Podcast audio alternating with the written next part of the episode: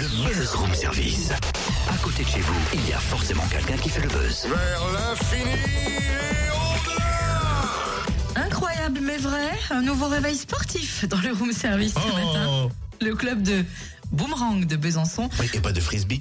organise un grand week-end de préparation pour les équipes de France. Il y a quatre membres de ce club sélectionnés hein, pour se rendre à la Coupe du Monde de Boomerang en avril.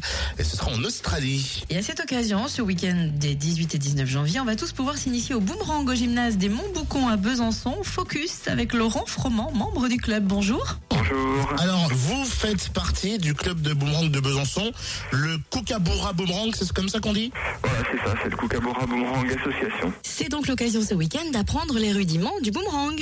Voilà, exactement. Donc ce, ce week-end, en fait, ce qui se passe, ça va être en deux temps. Il y a une partie euh, pour euh, pour les entraînements des, des équipes et il y a aussi une partie qui est uniquement dédiée à voilà à des démonstrations, des initiations avec le public et c'est tout en entrée libre. Au boomerang, on a six épreuves classiques sur les sur les compétitions qui sont basées sur euh, alors certaines sur la précision, d'autres sur la vitesse, d'autres sur la durée de vol, les figures acrobatiques et puis une qui s'appelle le championnat général qui est un petit peu à la base du boomerang où euh, on essaie de combiner la, la précision et la distance de, de vol aussi. Alors, vu que vous êtes un club de Boomerang, j'imagine que euh, on peut prendre une licence chez vous. Oui, bien sûr. ouais. Et à partir de quel âge on peut commencer le boomerang?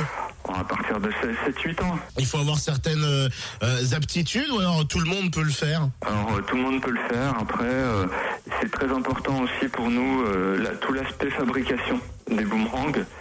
Donc on peut on peut pratiquer sans, sans fabriquer, mais dès qu'on fait de la compétition, alors euh, soit on fabrique pour soi, soit quelqu'un fabrique pour nous, mais en général euh, on n'utilise que des boomerangs fa- faits main. Il y a une façon particulière de travailler le boomerang pour qu'il vole plus longtemps, moins longtemps ou plus haut? Voilà, donc euh, il y a non seulement une façon de faire pour que ça, ça vole plus, plus ou moins vite, que ce soit plus ou moins précis, mais on fabrique aussi euh, en fonction des, des conditions euh, météo. Donc on a un boomerang par épreuve et euh, pour chaque épreuve on a pour euh, s'il y a du vent, pour euh, s'il n'y a pas du, du tout de vent, enfin on en a pour toutes les conditions. Donc ça multiplie le nombre de boomerangs.